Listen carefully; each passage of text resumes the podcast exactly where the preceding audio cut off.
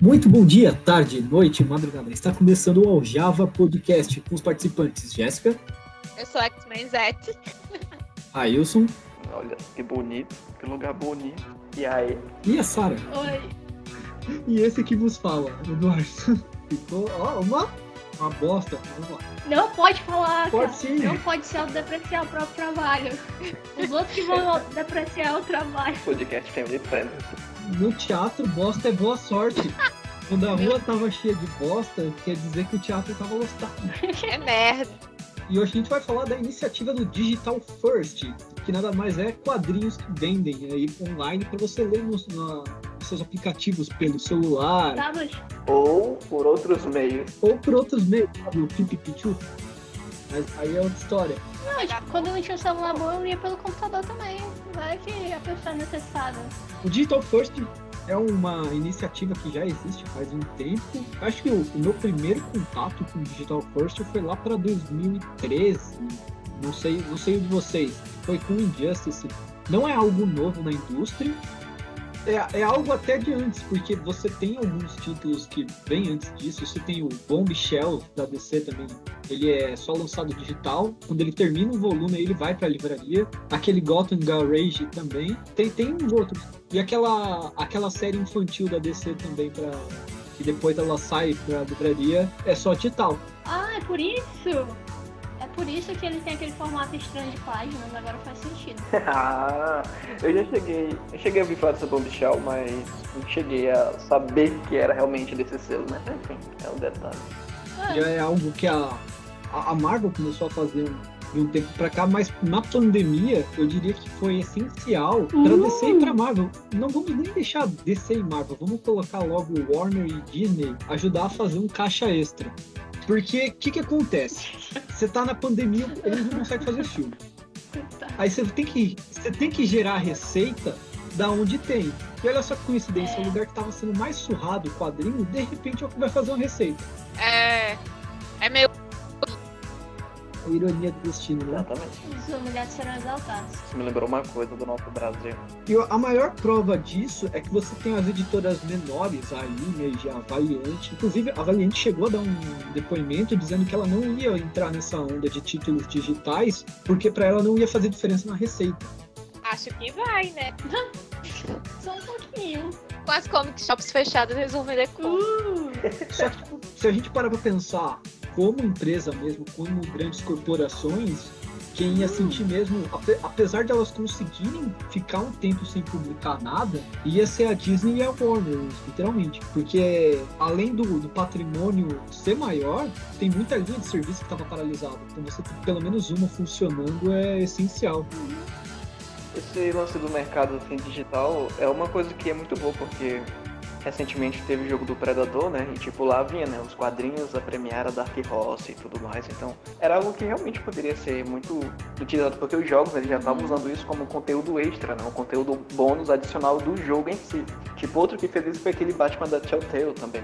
Você comprava o jogo, você ganhava os quadrinhos digitais. Então não é uma coisa assim que você fala, ah, é uma coisa impossível de acontecer. Porque já acontece, de forma muito pequena, mas acontece nesses jogos, entendeu? O negócio é conseguir expandir isso para atender um público maior. Então Sim. seria realmente muito satisfatório para geral que acompanha, para esse nicho dos quadrinhos. Basta eles quererem, né? E terem vontade. A gente vai focar mais na, na DC, porque o número de títulos foi maior. Mas lá para abril, a DC Comics Não, não, não é por isso. Olha só, ouvintes que vão ouvir isso aqui. A gente não vai focar na DC, não é por causa disso, não. É porque todo mundo aqui é decenalta, menos eu, ok? É por causa disso. Aqui é uma ditadura, na verdade é uma democracia. Às vezes a democracia é ruim. Olha a Marvete. Como assim, velho? É o melhor grupo da Marvel. Não, não, não. É, a, D- a DC teve uma quantidade de títulos. Não é por maior. causa disso que nós vamos falar desse aqui. Não é por causa disso, eu só estou dizendo isso. Não é. Não, mas a DC teve bem mais, tá? Da DC. Suma! A gente pode abrir um parágrafo É, pra falar somos. da Marvel. Só que tem um, tem um detalhe importante. Só que tem um detalhe. É, a, a Marvel, Eu já falei que eu sou na- X-Men Zete. na, na primeira semana que eles resolveram entrar no Digital First, eles anunciaram três títulos que eram pra continuar títulos que já estavam saindo no formato tradicional. a DC ela não quis ir contra o lojista americano logo de primeiro momento. Então ela lançou uma série de títulos originais pro selo Digital First. É, essa, é, essa é a diferença. E eu acho que essa sacada eu acho que é muito melhor porque ela gera muita história independente, entendeu? Eu acho que Não, pra eles é melhor. os escritores, enfim, em geral, a equipe criativa fica livre daquela sensação de peso editorial, entendeu? Então gera algo bem você, legal. você produz um mês e meio e depois você tem um encadernado pra vender em livraria, basicamente. É. Você ganha dinheiro duas vezes. Exatamente. É bem isso mesmo. É, é o caso do Injustice comigo. Eu li tudo no formato digital na época e depois comecei a comprar O último volume saindo por 150 e quanto? Nossa. Meu Deus. Esse eu vou esperar a Ah, é. Amazon jogar lá no chão. É- Só porque é o último, cara. É, tem que fechar com o Batman levando os barrafos do Superman lá. Então, só que lá para abril, a DC anunciou basicamente a primeira leva de quadrinhos deles do título digital. É, esses títulos, eles tinham a proposta de serem histórias isoladas a primeiro momento. E a DC teve a, a sacada genial que teve, teve títulos antes que saíram no- nos. Estados Unidos que eles eram focados para novos leitores, mas eles só podiam vender no Walmart. Para eles poderem ter um conteúdo logo de cara, eles pegaram essas primeiras histórias e deixaram como o número um de cada título. E aí falaram: ó, nesse meio tempo vocês têm uma semana para bolar edições novas. Então por isso que a DC ela já começou a vir com um volume de produção muito legal. Esses títulos foram na época o Batman, o Gotham Knights, o Superman, Man of Tomorrow, o Swamp Thing New Roots, a Wonder Woman, Agent of Peace. Um tempo depois veio o Flash, Fast Man Alive, o Aquaman Deep Dives, e eu acho que de primeiro momento foram esses. Depois veio uma segunda leva que agora nos Estados Unidos ela tá chegando na segunda edição. Essas primeiras elas já estão com nove edições. Acho que tem gente aí com 10 já. Aí a gente vai comentar um pouco sobre cada uma delas, Especificamente sobre a número 1, né? é, especificamente pela, pela primeira edição, que foi o que deu tempo de todo mundo ler. Assim. Como eles soltaram uma quantidade grande, a gente focou em ler pelo menos a primeira de cada um. Eu, mas porque eu vi que tem títulos que eles melhoram depois da primeira edição, mas, tipo assim, se eu realmente fosse jogar número 1, um, o título eu falaria que seria meio meia boca e tal, mas depois eles realmente conseguem engatar. Sim. E a gente emenda a leitura de vez, mas é só um detalhe. Então, eu acho que por serem histórias fechadas, que trocam às vezes a equipe criativa, não dá muito bem pra dizer, ah, tipo, qual é a melhor história, qual que é, Sim, qual que é o é, melhor título no exatamente. caso, mas dá pra dizer qual que é o pior. Isso fácil, assim.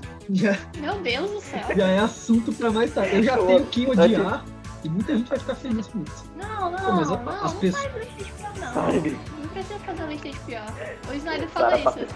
Você uma- um Twitter dele. Por que eu tenho que indicar o que for os piores? Eu posso falar só Sim. das coisas boas que eu, que eu experimentei. Por que falar das coisas ruins, As cara? pessoas precisam saber como elas vão gastar o dinheiro delas nessa quarentena. Porque uma HQ já é um prato de arroz, entendeu? Realmente. Ô louquinho, velho. Não, velho, ainda mais com o aumento do preço mesmo. Deus. Comprava um, uma HQ 750, subiu pra 10, dói, velho. A Panini inventando de lançar o título dos X-Men, tudo compilado de uma vez a 25 conto, Com sementinha, lembra? Tem a sementinha. vai dar muita merda isso no futuro. Genial. É, a se- é, é, Jéssica, é a é sementinha que caro. cura o coronavírus? Do Valdomiro, né? Será?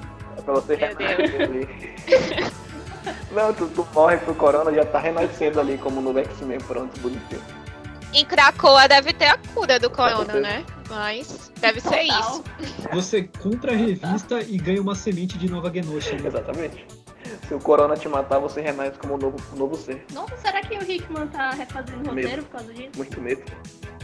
Vai dar uma merda muito ferrada, cara. Porque o né, número de títulos do X-Men, ele só aumenta conforme o tempo. Logo, logo eles estão entregando encadernado da mesma grossura do Reino do Amanhã. Tá desviando um pouco do assunto já. Ah, mas sempre acontece isso. Eu queria fazer um comentário logo sobre Batman. Me avisa aí, senão me esqueço. Quando começar. Não, Quando começar realmente a pauta. do, Já vamos começar Ok. falando dos títulos. Vamos começar pelo Batman, então, já que você se ofereceu. Tá, porque tu falou, tu falou aí do negócio do, da, da, da escrita, né? Como a DC planejou a escrita das pessoas pra escrever as histórias, uma coisa que, que legal do Batman foi porque ele foi ainda mais fácil, porque um HQ foi dividido em duas histórias, então os roteiristas tiveram ainda menos trabalho, porque foi uma história muito menor do que os outros. Eu fiquei assim, vale, já acabou. Que estranho. E uma delas nem era do Batman. Pois é. Sim, incrível. E é a melhor. É a melhor lista entre as duas, porque eu achei muito bonito. Enfim. Se tivessem me dito que era Kate na, na HQ, eu teria lido antes. Sinceramente, eu teria lido bem antes. Enfim, tipo, quem vai começar comentando essa do Batman? Esse foi o meu comentário, pronto. Vai. Sara começou aí. Vai, vai Esse lá, meu Sara. comentário. É, vai. Sara puxou, meu você comentário começa. foi esse. Ah, então beleza. Você não Eu tem nada dizer- a falar a respeito da arte. Pois é, eu eu gostei da eu gostei eu gostei de rever o Jim Lee no Batman, muito nostálgico, porque Silêncio foi uma das primeiras HQs que eu li quando eu voltei a ler quadrinhos e, e ver de novo é muito bom. Se, parece que você tá em 2008 de Não, novo. no meu caso 2015. O que importa é que você leu, né? Não importa a época. Mas enfim. É o... o que importa é que eu voltei É a que uma coisa que eu ia falar, porque eu vejo gente reclamando da arte do Jim Lee, velho. Mas, tipo assim, como é que as pessoas reclamam atualmente da arte do Jim Lee, velho? O cara, tipo, ah, o Jim Lee já tá velho, tá acabado. Eu, como assim, velho? Olha esse Batman agora. Cara, eu vou te dizer que esse não é o problema. Eu, entendo o rage em cima do Lee, e aí vai, eu vou, eu vou, eu vou defender ele e ao mesmo Meu tempo apontar os defeitos dele, assim. O Jim Lee, ele é um desenhista muito bom e o traço dele é confortável de você ler até hoje. Só que, como eu falei, o traço dele é confortável de você ler até hoje. Esse traço dele, ele tá estacionado no mesmo traço desde os anos 90. Desde a época da fundação da Image, ele tá desenhando do mesmo jeito. Só que aí ele pega, faz umas commissions, faz umas artes pra aquecer a mão, ele regaça quando ele tá solto. Ele desenha muito melhor que isso. É só você olhar os looks que ele fez agora pra arrecadar dinheiro pra esse comic shop. Nossa, é uma melhor que a outra, velho, por aquilo que pareça. E tipo assim, ele tava saindo aqueles posters, assim, digamos, acho que praticamente um por dia, velho, que eu tava vendo que o Jimmy tava postando no grupo. E meu Deus, o cara, tipo assim, não parava, entendeu? Terminava uma, começava outra. E era muito bem feito, não era uma coisa assim, meia boca, que era só pra arrecadar fundos ali e pronto. Jimmy, enfim, eu não consigo realmente, assim, compreender, ah, falar, ah, beleza, eu te entendo, tu critica o Jimmy. Eu, não, velho, eu não consigo, porque o traço dele em si, apesar como tu falou, é muito satisfatório, tu acompanha até hoje em dia, é muito prazeroso. Mas, cara, tipo assim, pega o John Romita Jr. lá de Kick-Ass. Olha a diferença dele de lá pra cá, entendeu? Não tô querendo tacar o Nossa, o John Romita é um cara, é, é um cara difícil de você voltar, assim. Pois Você é. lembra do que ele fazia no Homem-Aranha? É o que eu tô falando, eu não vou Aí você olha hoje em dia, você fala assim, nossa, algo aconteceu errado. Sim, sim. Eu acho assim, um trabalho do Rometa Júnior que eu posso dizer, ah, não é tão ruim quanto o pessoal costuma dizer, é, ainda assim, não é tão bom, é o Superman no 1 que ele fez com o Frank Miller. Mas até então, não é o que eu acho, é horroroso. Não, ele já fez coisa muito pior antes do ano 1 do Superman, entendeu? Então com o Jim eu acho que ele não merece esse rage. O Jim é Deus demais e eu vou defendê-lo. Eu acho que a colorização ajudou ali. Ah, mas até o, o Romita, tipo, eu falo que eu não gosto do traço dele atual, mas, cara, ele tem os méritos dele. E ele é aquele negócio, sabe, o filho que quer ser rebelde com o próprio pai? Colorização ajudou. O pai dele desenhava pra caramba. Aí, tipo, o pai dele começou a passar trabalho pra ele, ele entrou na indústria, tava trabalhando com um filho da puta. Ele falou, cara, eu preciso fazer mais rápido. Só que eu não quero desenhar essa coisa perfeccionista e perfeita. Eu quero ser tipo Jack Kirby. Eu quero desenhar tudo quadrado. Esse que eu sou. E aí ele começou. E, e ele começou a deixar tudo quadriculado os desenhos dele. Só que, tipo, você olha o, o layout de página do Robita Jr., cara, ele tem um layout muito bom. O gesto das poses, do que tá acontecendo nas cenas, é perfeito. O problema é a finalização. Se o esboço dele fosse isso que a gente vê, e depois ele pegasse, desse uma polida no desenho, desse mais forma, cara, ele seria uma puta de um, de um artista assim que ninguém ia apontar erro. Só que ele fala assim: não, eu preciso ser rápido, então eu desenho tudo quadrado, o pessoal me paga e tá tudo certo. Ele mesmo fala isso. Eu acho que antes de Superman no 1, um trabalho do Romita Júnior que eu consigo recordar com uma boa sensação de leitura foi a Silenciadora. Ainda tava bem legal ali, tipo assim, é algo que você fala, "Ah, meu Deus, isso aqui tá horrível. Não é um que quer da vida, mas também é aquela coisa, como tu falou, quadrada, robusta, zoada do Romita, entendeu? Então acho que até Silenciadora eu consegui ler tranquilo. Mas enfim, não venha o, né, a situação agora falar do Romita Júnior. Podcast Mais alguém do Batman? Exatamente. É, voltando, eu queria só comentar que essa. Sim, Eu só queria comentar aqui que eu achei muito foda a narrativa entre o Batman e o soldado que é apresentado lá. Entanto, quando eu tava lendo, eu falei, mano, quem é esse soldado, velho? Eu perdi alguma coisa do Batman. Beleza. Então, assim, ele começa contando lá e tudo mais, né? Então, assim, eu acho bem legal quando ele fala que ele só tava fazendo o trabalho dele, que era obrigação dele, mas na verdade que as pessoas devem reconhecer o que ele fez, entendeu? Como algo honroso e tudo mais. Ele deve receber os méritos. Então ele faz, né, o paralelo entre o Batman e o soldado lá que salvou seus amigos. Eu acho isso genial. É de um relato real mesmo que aconteceu no Afeganistão. Então, pra mim essa saiu como a melhor história lá desse título do Batman, que foi dividindo em duas histórias curtas. E essa aí foi muito bonita em si. E tem o Dylan lá que vai lindão também.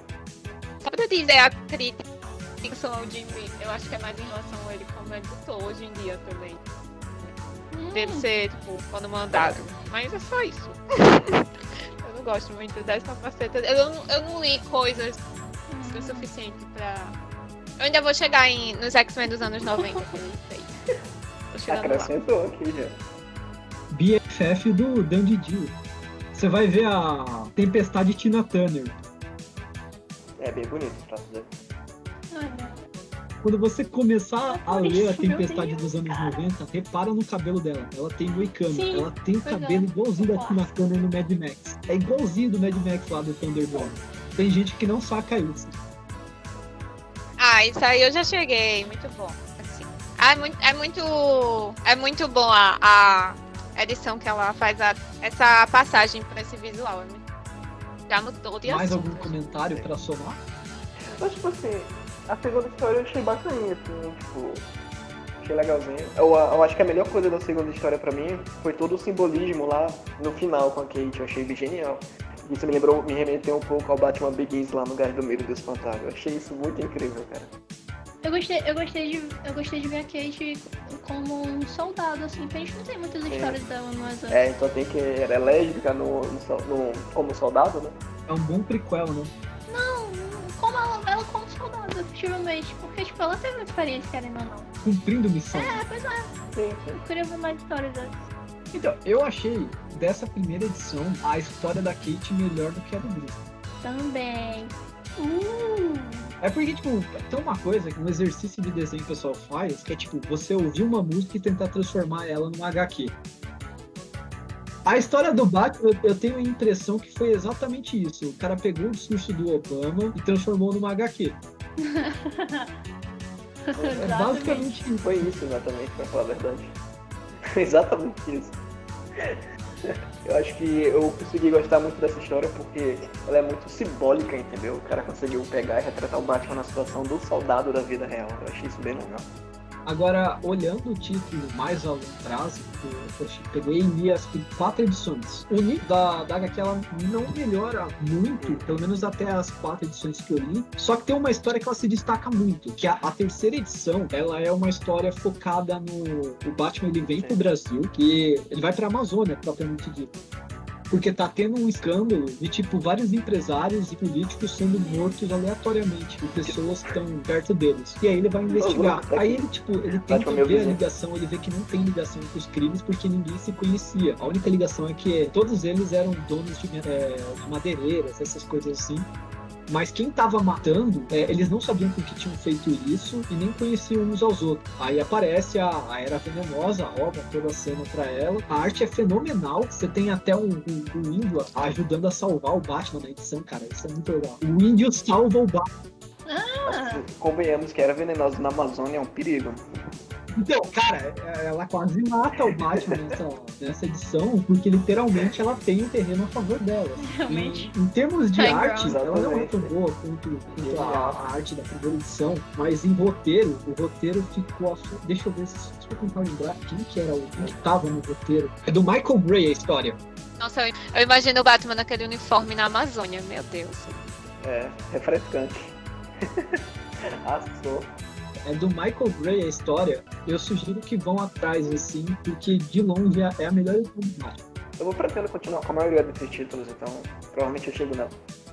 A gente falou do Batman, vamos pro Superman então, né? Quem quer começar o Superman? Eu não gostei. Do Vendit. Estão gostando do Vendit? É tipo assim, uau! Foi o bestinha, sei lá. Não Que não. gratuito! É a cara dele fazer isso. Sim, É tipo, é, é o clássico do Vendit fazer coisas bestinhas. É só pra É, entreter mesmo. É, exa- eu ia falar isso. Que... Não, mas a gente tem que lembrar da proposta, hein? Esquece histórias É, pra mim, ele isoladas cumpriu pra esse você papel. conseguir começar a ler sem você ter a preocupação de ter que comprar no outro mês. É, É porque eu acho que eu não gosto do Parasita. Eu, eu não gosto daquele vilão. Ai, Eu ia dizer que eu gostei justamente porque ele usou parasita e muito pouca gente usa o parasita. Exatamente. A, a solução que ele usou pra ganhar do Parasita eu achei interessante. E é bem né, plausível, inclusive, né? Então achei bem legal também. Mas assim, eu acho que a melhor cena da HQ pra mim, ser do Superman, além do clichê do Superman abrindo o terno dele, que eu acho toda vez eu piro nessa cena, que até a Lois Lane fala, né? Que pelo menos nessa cena específica, ela, ele não tinha, né, é, destroçado o terno, porque tava acabando com a renda deles. Achei essa piada genial. Enfim, eu acho que a, a melhor cena realmente é quando ele tenta acalmar o pessoal. Acho que, tipo assim, é aquele negócio que você lembra e fala, pô, ali tá o Superman, velho. E é exatamente isso. Ele chega, o pessoal tá sem energia, ele começa a falar, não, peraí, se a gente se ajudar, todo mundo vai ajudar, eu espero que vocês contribuam uns com os outros e tal. Cara, eu achei incrível toda essa cena. E assim que ele acaba, tem o pessoal falando, ah, o meu cunhado é médico, eu vou te levar até ele até a sua mãe, ou algo do tipo, né? E outro, ah, eu fui no supermercado, eu posso te ajudar com alimentos. Bom, velho, eu achei isso realmente muito bom. Acho que foi a melhor cena da HQ. O legal dessas histórias do Superman, apesar de elas serem edições isoladas, elas dão uma noção de continuidade justamente por causa do Lex Luthor no final de cada edição. É Que você verdade. vê que ele tá tramando algo maior pra usar mais pra frente. Eu, eu não sei se ele chega a usar isso, porque eu cheguei a ler só as primeiras quatro edições, mas ele passa essa noção e tem um detalhe: esse lance da piada do orçamento deles se repete em todas as edições. Rolou. realístico, né? Superman, gente a gente. É, jornal, né? Tem uma edição que o, o Superman ele, ele, ele sai pra ação, né? Aí ele vai atrás do prédio, deixa a roupa lá e vai embora, né? Na hora que ele volta, a Lois fala assim: Ué, tô- você voltou com um terno diferente do que você tava antes. Aí ele falou assim: Pois é, que na hora que eu voltei, o mendigo tava usando o meu terno, eu não tive coragem de pedir de volta, tá ligado? Aí eu deixei o terno e mais 30 dólares com ele. Não, e o pior é que nessa HQ, quando a Lois estava se gloriando, né, que o terno dele não tinha sido destruído, o Penny, o, o, o Perry White chega lá em cima com o pessoal e ela tem que jogar a roupa dele, velho. Eu fiquei, mano, coitada, velho. Então, quase toda a edição, a Lois pega e fala assim: Não esquenta, eu guardei a roupa. Show, show. Vou acompanhar. Inclusive, eu li até o trailer do Superman, tá bem legal. Mas enfim, o específico é Então, o primeiro, cara, tipo... Vão atrás do título do Superman, porque eu achei as histórias legais. Cara, não, não, não, não me faz ter vontade de ler mais quadrinhos. Eu não consigo ler os que eu já quero ler. É só cara. parar de ler esses da Marvel. Dá nada, não. Vai se lascar. Olha só, trailer. A sorte que a distância separa, senão eu teria levado. um Talvez. Exatamente. Talvez, talvez algo ou pior. Talvez o que está na minha mão, um mouse. A, a segunda edição tem o Homem Brinquedo, que, legal. que tem como o plot, o, o Lex Luthor ele adquiriu as empresas do Homem Brinquedo e ele tá querendo se vingar, por causa que tipo, ele tá ferrando a reputação dele, porque a empresa sempre foi boa, apesar de, dele ser um vilão. É, é, ela tem um plot interessante mais pra, pela parte de como, como funciona a cabeça do Lex Luthor. Deixa eu lembrar as outras edições. A, a quarta envolve política, uma visão interessante sobre a vida de cassinos, como a máfia age por trás do governo, acordos políticos, parece até o Brasil. Brasil retratado ali. Mas eu queria ressaltar, eu acho que uma das melhores histórias do, do selo digital, elas ficam por parte da quarta edição do Superman. Que ela é uma história que sai, ela sai muito curti, do, do escopo do personagem. Ela não é uma história de ação ou de aventura, essas coisas. Ela é uma história sobrenatural. Bem legal. Porque vou, vou fazer a sinopse dela. Um, um jornalista do Planeta Diário ele morreu na década de 30 investigando um fazendeiro. E aí, nos tempos recentes, aparece uma criatura, naipe monstro do pântano, assim. Ela tá sempre atacando o Superman e ele tá começando a ter pesadelo com ela, inclusive. E aí, tipo, ele fala assim: putz, esse- esse bicho ele nunca tenta me matar, ele sempre me ataca e ele tá tentando me dizer alguma coisa. Aí ele, ele começa a analisar aonde é a área de cada ataque e aí ele vê que todos eles têm uma coisa em comum, que todos esses lugares eram fazendas que eram propriedade de um fazendeiro X. Aí a Lois Lane começa a investigar em paralelo para matéria do jornal e aí você tem os dois agindo em conjunto. O Superman tentando entender o que é essa criatura e a Lois Lane tentando descobrir o que que esse fazendeiro tem ligado ao, ao cara que morreu na década de 30. E aí você descobre que na verdade essa criatura é o, é o cara que voltou querendo vingança. Ele queria que na verdade a última notícia que ele escreveu pro Planeta Diário fosse ao ar revelando a respeito do, do fazendeiro que aí ele ia poder ter paz. A história é, funciona em cima disso, porque eles estão tentando conseguir o depoimento do fazendeiro. É uma coisa interessante, acho que Cara, ela é muito bem construída. Sempre não legal. recordo assim das histórias do Superman, essa pegada assim sobrenatural. É uma coisa meio que inovadora de certa forma. Interessante. Ah, eu acho que a última coisa que eu li que fugiu assim, do escopo tradicional do Superman foi quando o monstro do pântano apareceu mesmo no Rebirth. Tem, inclusive tem lá no encadernado lá também, no O Homem de Aço, né? Para o Homem que tem tudo. E também ele tem uma história com o Monstro do Pântano, que eu também falei, mano, é, é bem legal como o Moore consegue trabalhar eles dois juntos, entendeu? Achei isso genial. Quem foi que escreveu? É, é o Vedito também, as primeiras Olha quatro só. são deles. A, a arte também continua a, a, a cargo do Pellet, do Pellet, acho que é assim o nome dele. É isso. Superman. Alguém quer agregar algo a respeito do, do título do Superman? Eu só queria dizer que a parte que o Harrison falou, produção, eu também gostei. E só mostra como é muito compreensível todas aquelas notícias que a gente vê da Warner é, sobre a Warner não saber como adaptar o Superman pro cinema hoje em dia. Não faz sentido nenhum. O Superman é um herói, Sim, Mas, cara, assim, demais. um dos mais Bom. relevantes, principalmente nos dias de hoje. É, faz sentido nenhum. Eu, eu já falei aqui, inclusive em outros podcasts, Nosso podcast. em podcasts que não foi pro ar, exatamente, que não foram pra. Eu já falei que eu sou doido pra ver o Superman salvando o gatinho da árvore, velho. Pois é, Mano, cara. se eu, eu só Ah, vou morrer meu em paz se eu ver o Superman salvando o gatinho da árvore. Cara, isso é tão. Sabe? Eu quero ver o Superman adolescente de jet ski. Exato, pode ter no mesmo filme. Sabe aquelas cenas que passam o personagem fazendo várias coisas assim em um minuto em questão de super takes ali rápido? Mano, o Superman salvando o da árvore ser. Acho que é a coisa mais linda que eu vi no cinema, velho, na moral. Enfim. Foi o Tom Taylor, inclusive, que ele, tipo, ao mês, mês passado, ele deu uma carteirada falando, tipo, a respeito dos nossos tempos de intolerância, racismo, essas coisas, imigração. Ele falou assim: é, a Warner diz que não quer fazer um filme do Superman, quando na verdade, nos tempos que a gente vive, é tudo que a gente precisa de um imigrante que prega amor ao próximo e serve de lição de esperança pra todos. Cara, na hora que ele, escreveu isso assim postou, eu falei, cara, se algum, se algum da Warner tinha dúvida, esse cara é demente, porque tá aí. É isso. É, pois é, eu acho, eu, eu pra mim, esses caras vivem numa bolha, eles não sabem o que eles estão fazendo da vida, não, porque, meu Deus. A Marvel conseguiu fazer a gente gostar do Capitão América. É. Qualquer coisa é possível, viu? Não, A- não, o Capitão não. América é gostável, ela conseguiu fazer o pessoal gostar do homem. exatamente, exatamente.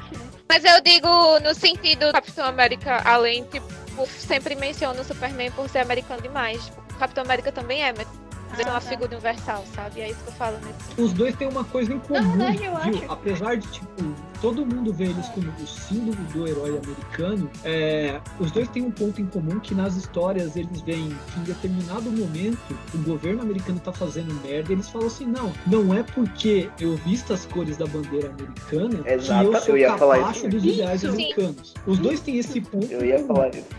Isso, na verdade, na verdade isso, tem, isso foi o que fez as É. melhores histórias deles nos últimos tempos, pra mim, pelo menos. Eu não gostava do Superman, eu só gosto, as minhas histórias preferidas do Superman são justamente as, as que, ele, as que ele é subversivo. Exatamente. Justamente por causa disso, tipo, ele tem dúvidas, ele tem problemas. Eu, ah, legal, ele não é aquele cara certinho que todo mundo fala que ele é. Não. E mesmo assim ele continua fazendo a coisa certa. Eu acho que isso é o ponto. Mesma coisa pro Capitão América. Eu só passei a gostar dele justamente por causa disso, porque eu, eu, eu fui da Guerra Civil cheio de preconceito, dizendo, nossa, o Homem de Ferro tem muito que bater nesse cara porque ele deve estar do lado do governo, não sei o quê. Quando eu li, nossa, é ele que tava contra o governo. Ao contrário. Mas é, tem um negócio também que, tipo, eles são personagens medalhões, então o número de histórias é muito grande. E é muito fácil pra você, tipo, ah, eu sou leitor novo, quero começar a ler. Fulano fala assim, não, é, eu só li história bosta, não leio esse personagem. Você fala assim, tá bom, né? Você tá começando a ler Uhum. história bosta. Exatamente. Só que, tipo, é um Eu- personagem, quando eu tava na minha fase universitária, eu comecei a pegar os títulos certos pra ler. Eu falei, caramba, esse personagem, tipo, é um personagem incrível, assim. A ponto de ser um dos personagens É que eu hoje em dia mais né? respeito e acho o legado dele mais interessante, porque, tipo, eu li as histórias certas. Falta o pessoal procurar as histórias certas. Viu como é importante ter lista de coisas boas e não lista de coisas ruins? Por isso, tem que fazer lista de coisas boas.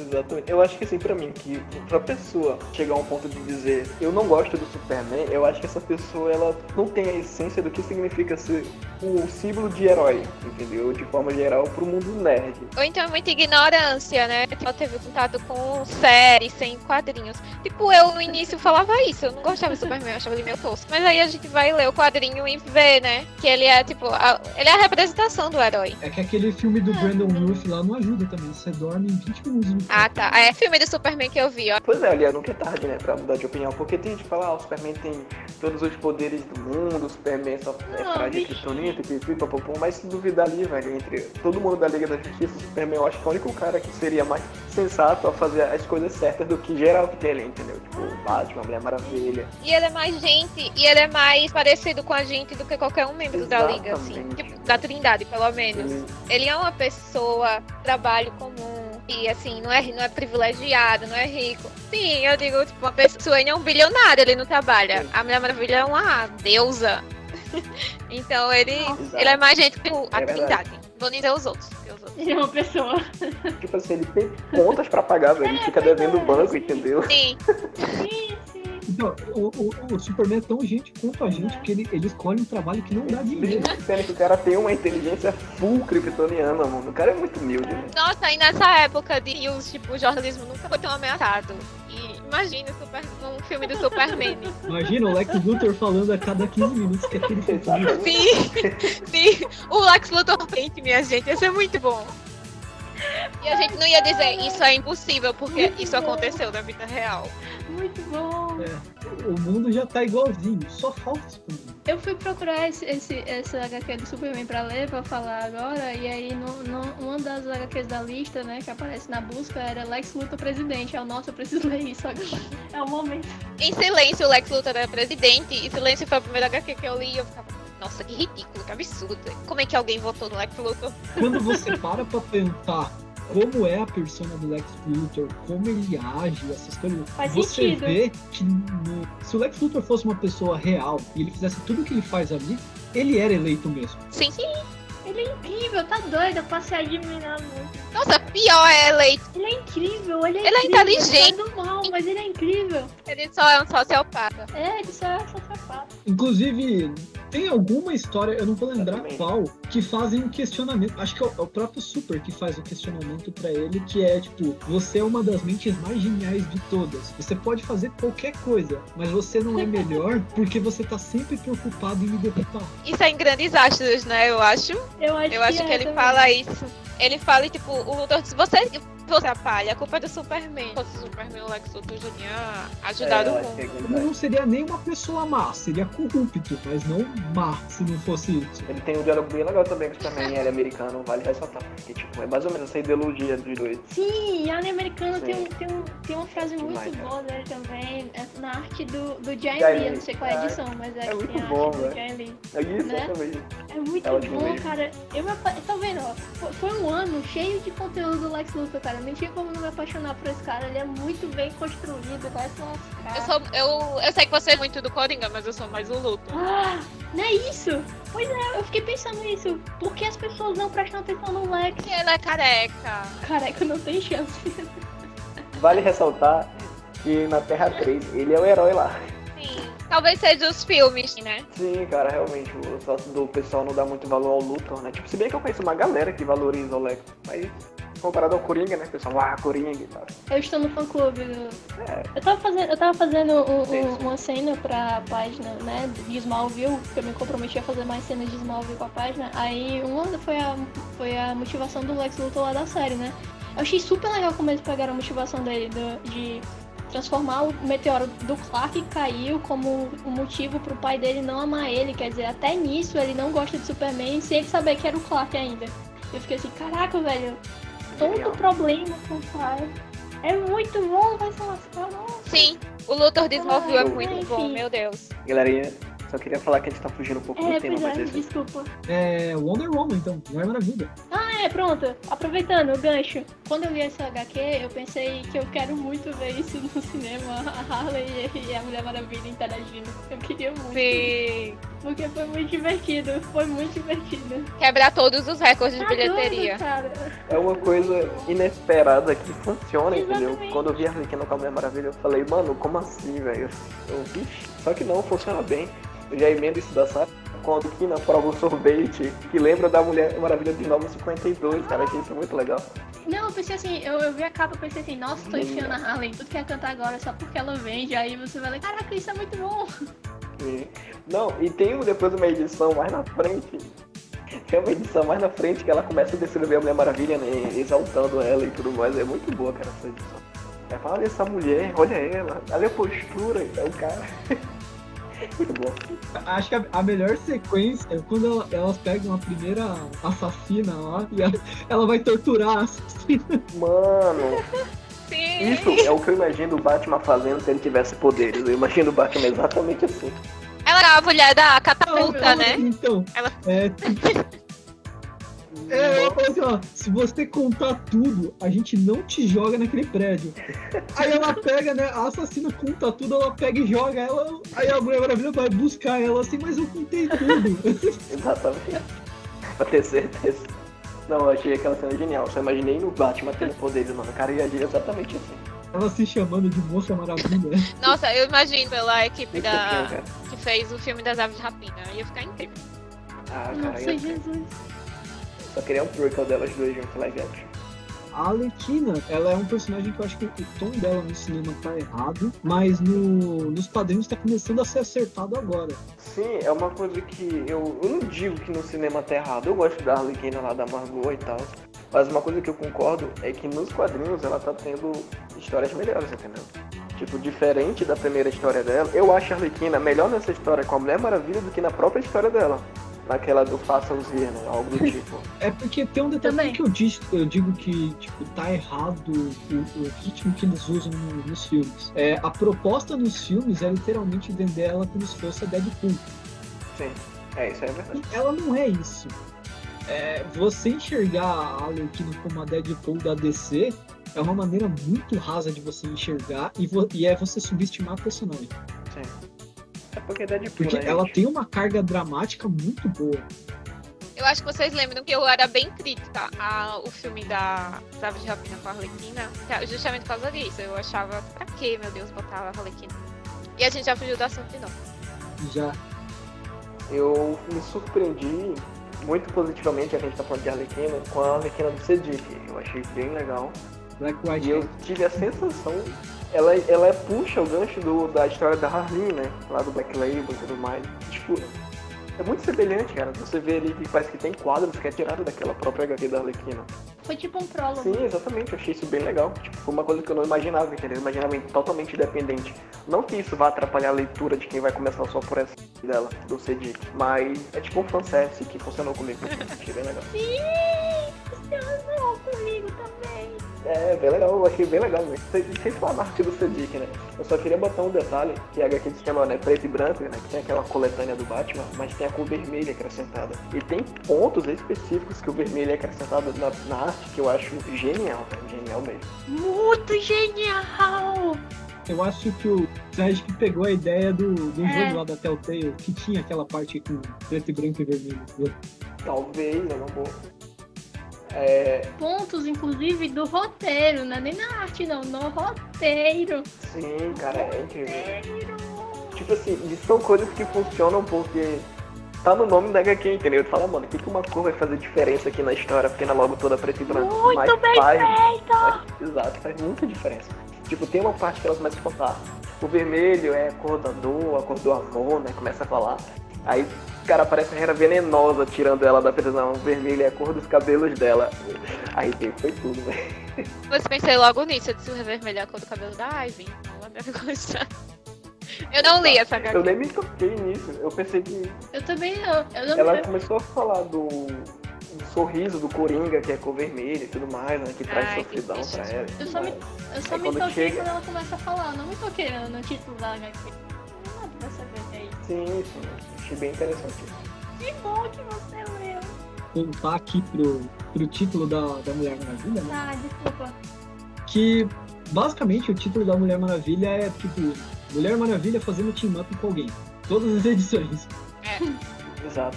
Algumas funcionam, inclusive. Então, a, a segunda história, cara, ela é praticamente uma história de protagonista duplo, assim, porque a Lois Lane, ela rouba a cena em bastante... Parece mais que é a Lois, né? A dona do título do que a Mulher Branca. Então, é- ela, vai, 50% do título, assim, é praticamente só a Lois. A Mulher Maravilha nem apareceu, assim. É porque a Lois é que fica narrando a história. Aí fica parecendo que é dela. Mas a, a participação dela na segunda edição é, é inteligente. Ela não tá lá só pra, tipo, ah, eu tô em perigo. Não, ela, ela tipo, ajuda a resolver parte da trama. Ela descobre onde o pessoal tá preso. É, ela participa de parte da ação. Eu achei isso genial, assim. Eu acho que já passou o tempo que a Lois era mulher em apuros e alguém tinha que resgatar, né? Já passou esse tempo. Sim, cara, ela recebeu um título próprio, velho. Eu acho assim que a Mulher Maravilha, ela tem essas histórias, né? Como tu falou, que ela faz ponto contra os personagens. E uma que eu recordo muito bem e de forma bem satisfatória foi com o Arqueiro Verde, que eu achei super legal na fase dele no Renascimento. Ah, o finalzinho, né? Isso, eu achei isso muito legal, cara. Tipo, funciona muito bem. Personagens assim que tu pensa que ah, não pode se dar tão bem. Tipo assim, entre Arqueiro Verde e Flash e Arqueiro Verde e Mulher Maravilha, eu vou falar Arqueiro Verde e Flash. Mas ali aquele com a Mulher Maravilha funciona muito bem. entendeu? Então são coisas que eu acho que depende. É muito relativo, cara. O roteirista saber trabalhar essas coisas tão bem, assim, que surpreende, chega a surpreender positivamente. A terceira história da Mulher Maravilha pega no fios, assim.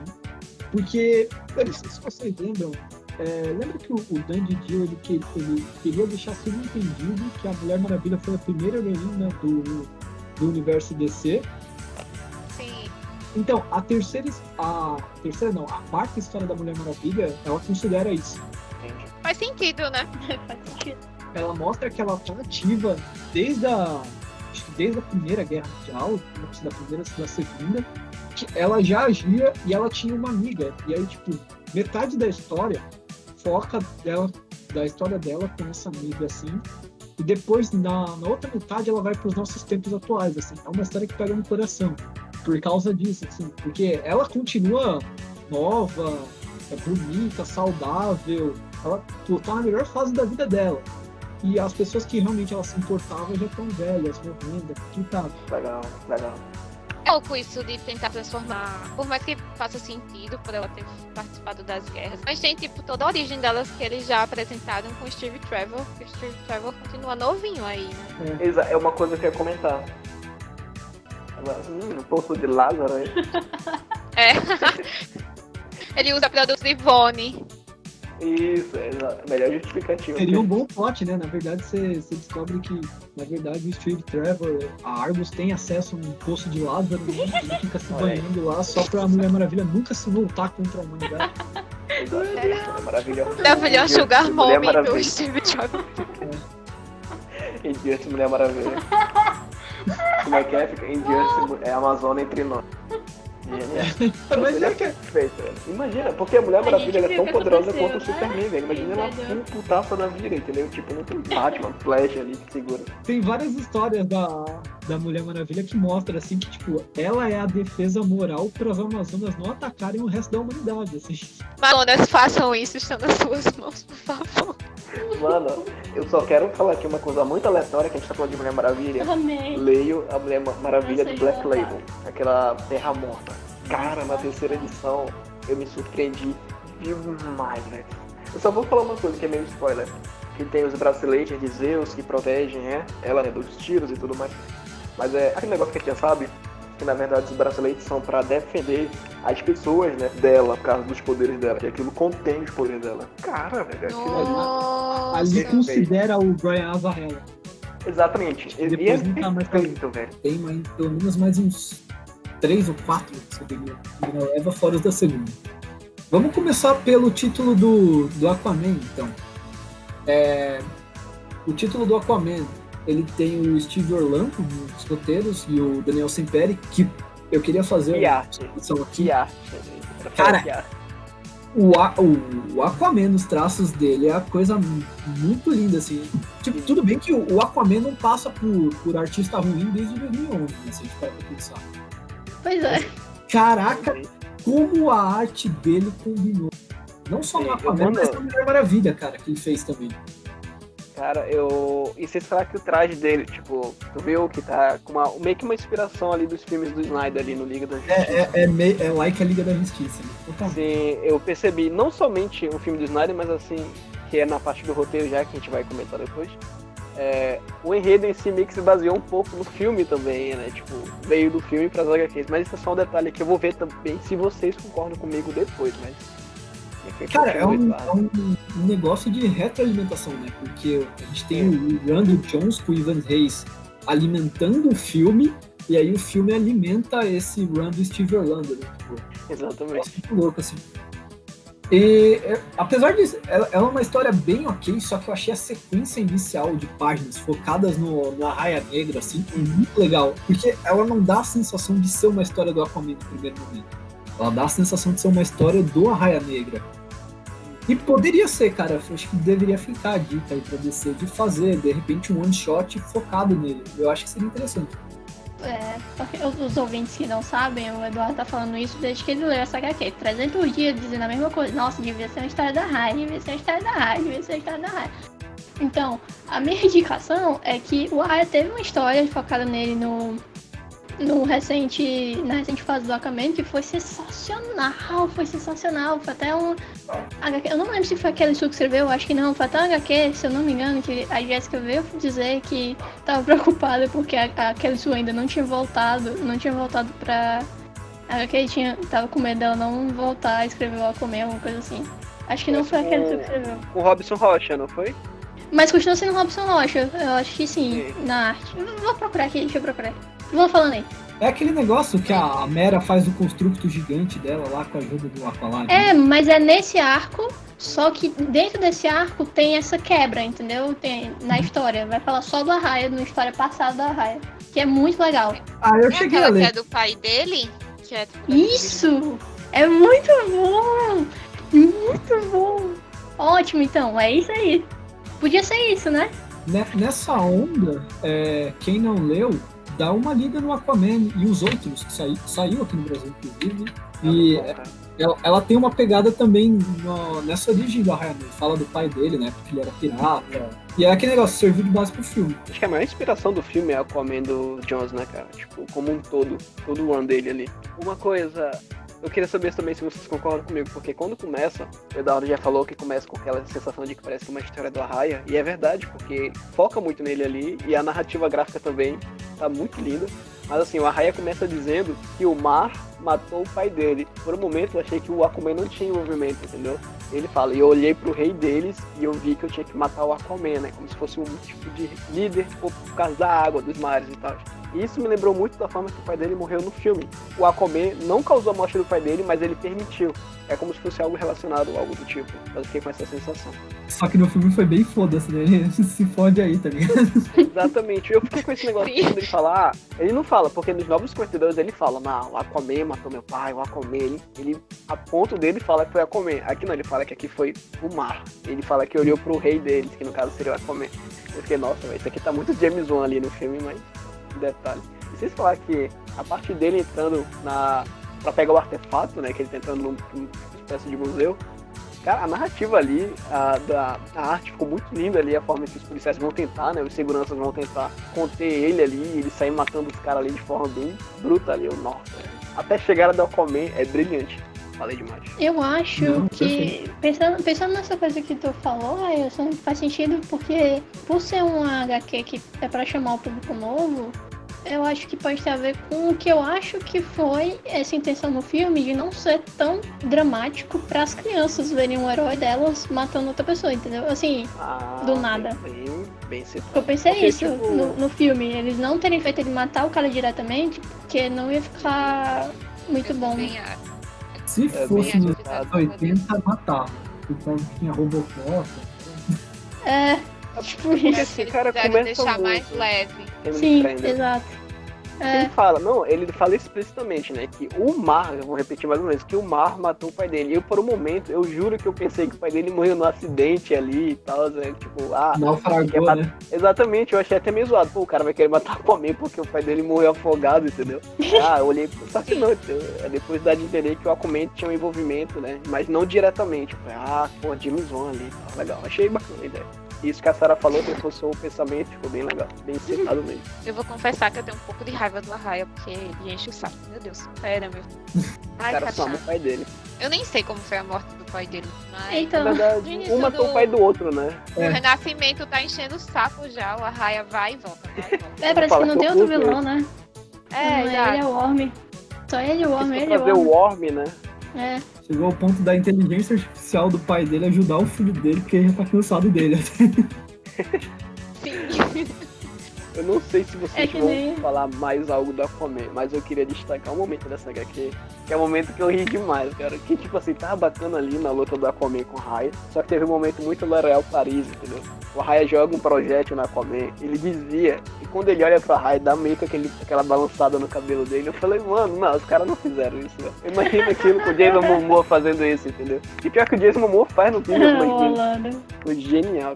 E o cabelo dele balançando, eu escutei aquele. Uh, uh, uh. Eu, Como assim, velho? Sequência comercial de perfume, né? Que nem no filme da Liga.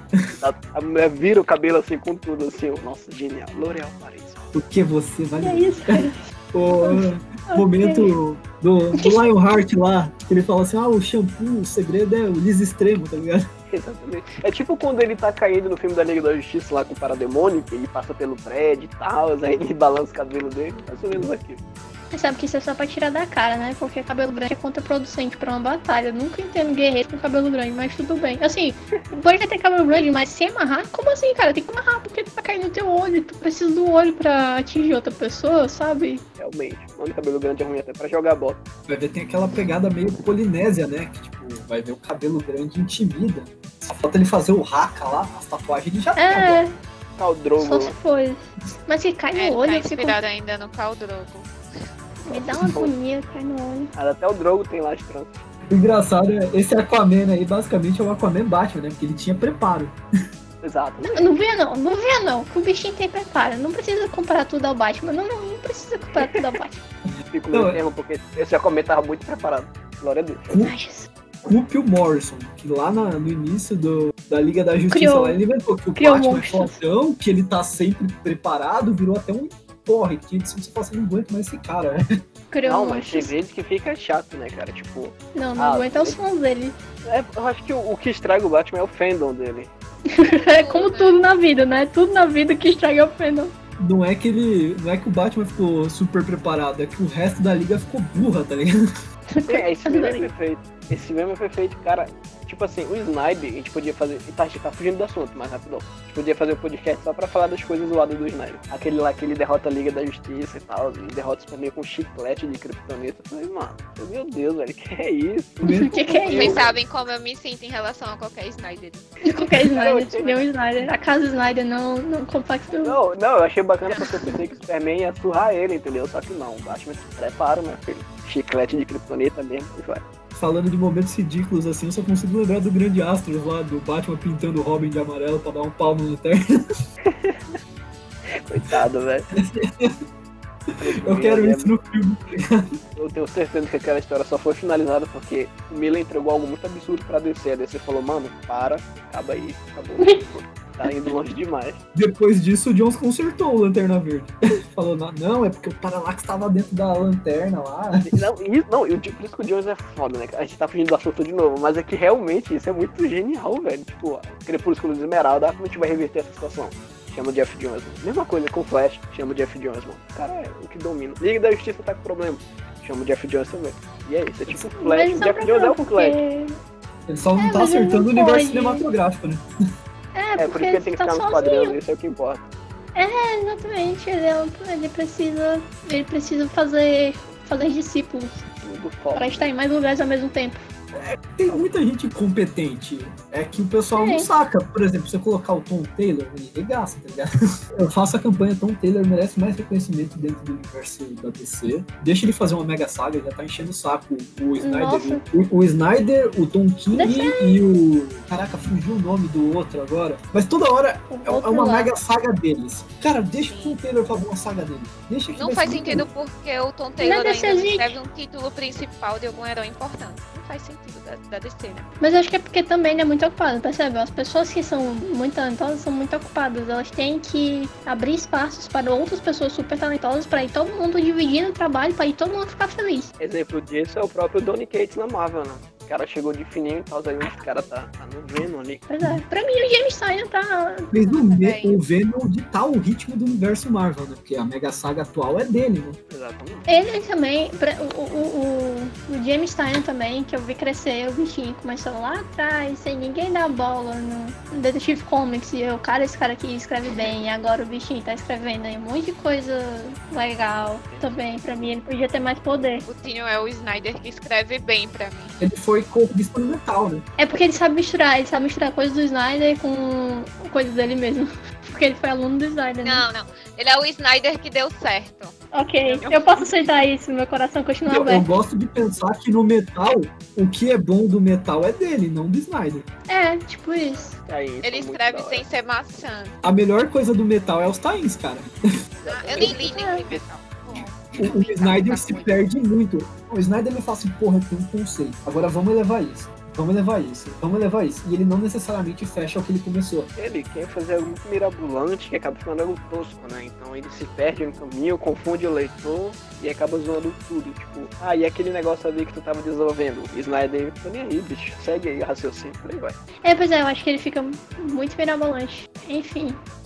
Isso é um negócio assim, faz o que você quiser e, e não tem ninguém pra supervisionar. Por exemplo, quando ele pegou o Batman no New 52, eu achava ele contido. Ele conseguia. Tudo bem que toda vez que ele queria introduzir alguma coisa, ele dava um ritmo safado, beleza. Mas ele, ele começava e conseguia fazer fechadinhas. Na, na hora que ele saiu do Batman, foi o princípio do fim que ele despirocar. Você sabe que a ideia inicial do Morte da Família, Eduardo vai editar isso aqui depois, né? Que já fugiu demais do assunto, mas enfim. Vou- É, Eu A acho morte- melhor a gente a- voltar. Eu ia falar mais, mas eu acho melhor a gente voltar. Ah, eu vou deixar. Eu queria deixar registrado só porque eu, eu só deixei um comentário ruim. Eu gosto do Snyder, viu, pessoal? Só dizendo que talvez eu seja a única É. daqui que gosta do Snyder. Pronto, falei. não, mentira, eu também gosto. Eu gosto Pois todos gostam. Só eu que não gosto. Não, eu, gosto do Snyder. A Jéssica. Batman, quando ele tá só no Batman. Tipo assim, você pega o Snyder, na qual ele tem uma liberdade criativa. Enfim, quando ele fez Riches lá. Pô, aquilo é muito bacana, cara. Eu acho muito da hora. Ele fez aquilo pela Image. Ficou uma coisa legal, ficou uma coisa que ele tinha o, controle total. Ele conta, inclusive, quais foram as motivações dele pra criar, criar né, a história. E a motivação dele era as histórias dele brincando de terror e tudo mais, com os amigos, com o irmão, se não me engano. Não, tem, não recordo com exatidão. Mas assim, é algo que ele pegou da infância dele e transformou no quadrinho, entendeu? E super funciona. Tem gente que não gosta, porque tem gente que tem ranço do Snyder. Mas é uma coisa que é bem legal. Diferente do Batman dele, que é uma coisa muito maçante, tipo, uma, uma splash page com mil diálogos ali, entendeu? Então, torna desnecessário, se torna maçante. O erro dele é querer surpreender o que já não dá mais, entendeu? Ele tá muito nível, posso dizer. Daqui a pouco o Snyder tá sendo comparado com o Rob Liefeld. o novo Rob Não. Liefeld da DC. E não é porque, assim, e não é porque eu não gosto, não significa que ele é bom. É só que eu não gosto mesmo. Tem muito, ele tá aí fazendo sucesso, até se ele tá fazendo sucesso é porque ele é bom, né? Em alguma coisa. Eu, eu acho que a questão é que ele precisa de alguém para poder ajudar ele a construir. Por exemplo, você pega na liga, ah, ele tava escrevendo, mas chegou uma hora que o, o Jorge Jimenez que tava desenhando começou a dar argumento no meio da história. Sim, ele é acreditado, né? Inclusive. Então, isso levou uma direção e o arco que o Jorge Jimenez lá, que é o da quinta dimensão lá, que ele ajudou a escrever, O ele é super contido. Ele não, ele não, ele não sai do escopo de piroca. Essa é a questão. Eu culpo todas as piadinhas do Flash, eu culpo o George Mendes. Eu tenho quase certeza que foi as piadinhas do Flash. Com certeza. Se o George Miller fosse um membro da Liga da Justiça, ele seria o Flash. É, o Flash vinha sem, sem nenhum comentário. Aí, de repente, 300 piadinhas. Eu, "Ah, ok.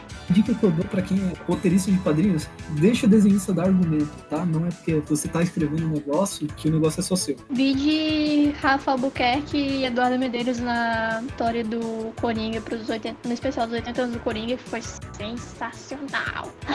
Ok. Ah, Assinado embaixo. Fechamos o Aquaman aqui, vamos para o título? Eu não, só queria fechar dizendo que a, a edição que eu falei é a 54 e é aquele Su que escreve mesmo, do Aquaman. É o Robson Rocha, Da continua. história do Arraia. Do Robson Rocha. É, a edição 54. Só isso. É, tá, vamos pra Monstro do Pântano então, o New Looks Aí dele. sim, Alec Holland. Ah, Aí um muito grande pra esse cara. Cara, é, eu não sei porque, eu não sei se é porque a série tá muito fresca na minha cabeça, mas o quadrinho tava muito na vibe do- da série. É, ele tá numa. É tipo. É, eu não vou discordar, mas eu concordo em parte. Ele realmente pegou ali. Eu acho que ele conseguiu pegar a essência principal do Monstro do Pântano. Tudo aquele negócio da filosofia e tudo mais, dele com verde e tal. Eu achei bem legal. Eu confesso que eu esperava mais, porque, tipo, o Monstro do Pântano já é um personagem que eu tenho um amor muito grande, assim, cara. Desde a fase do Moon, me encantei demais pelo personagem. Mas foi algo que eu achei aceitável. Pô, tá legal, tá bacana. Ela tem um final bem de, de plot twist, assim.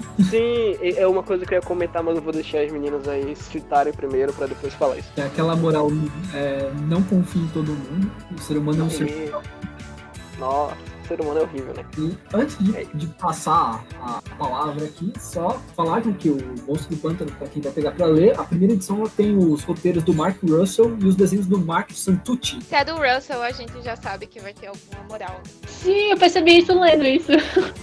ele escreveu duas histórias pra cá, não foi? É, foi essa? Qual foi a outra que ele escreveu? Alguém se lembra aí? Foi da Arlequino. É, ele. Foi da- na Arlequina é, é ele e a Laura Braga. Minha gente, eu não li Arlequina. Eu nem vi que era Agora ele. você sabe. Agora eu Aí, ó, fez. Ah, É, não, vai a, ter a que ler. história legal da Arlequina, que é a primeira, é ó. Faz sentido. Sim.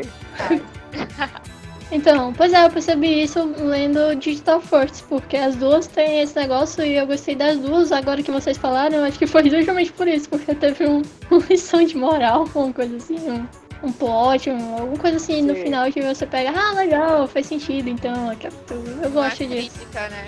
É, eu gosto dessas coisas, assim. O que eu queria falar do Monstro Pântano é que, acho que, assim, que eu me lembro, provavelmente foi a primeira história do Monstro Pântano que eu li na vida.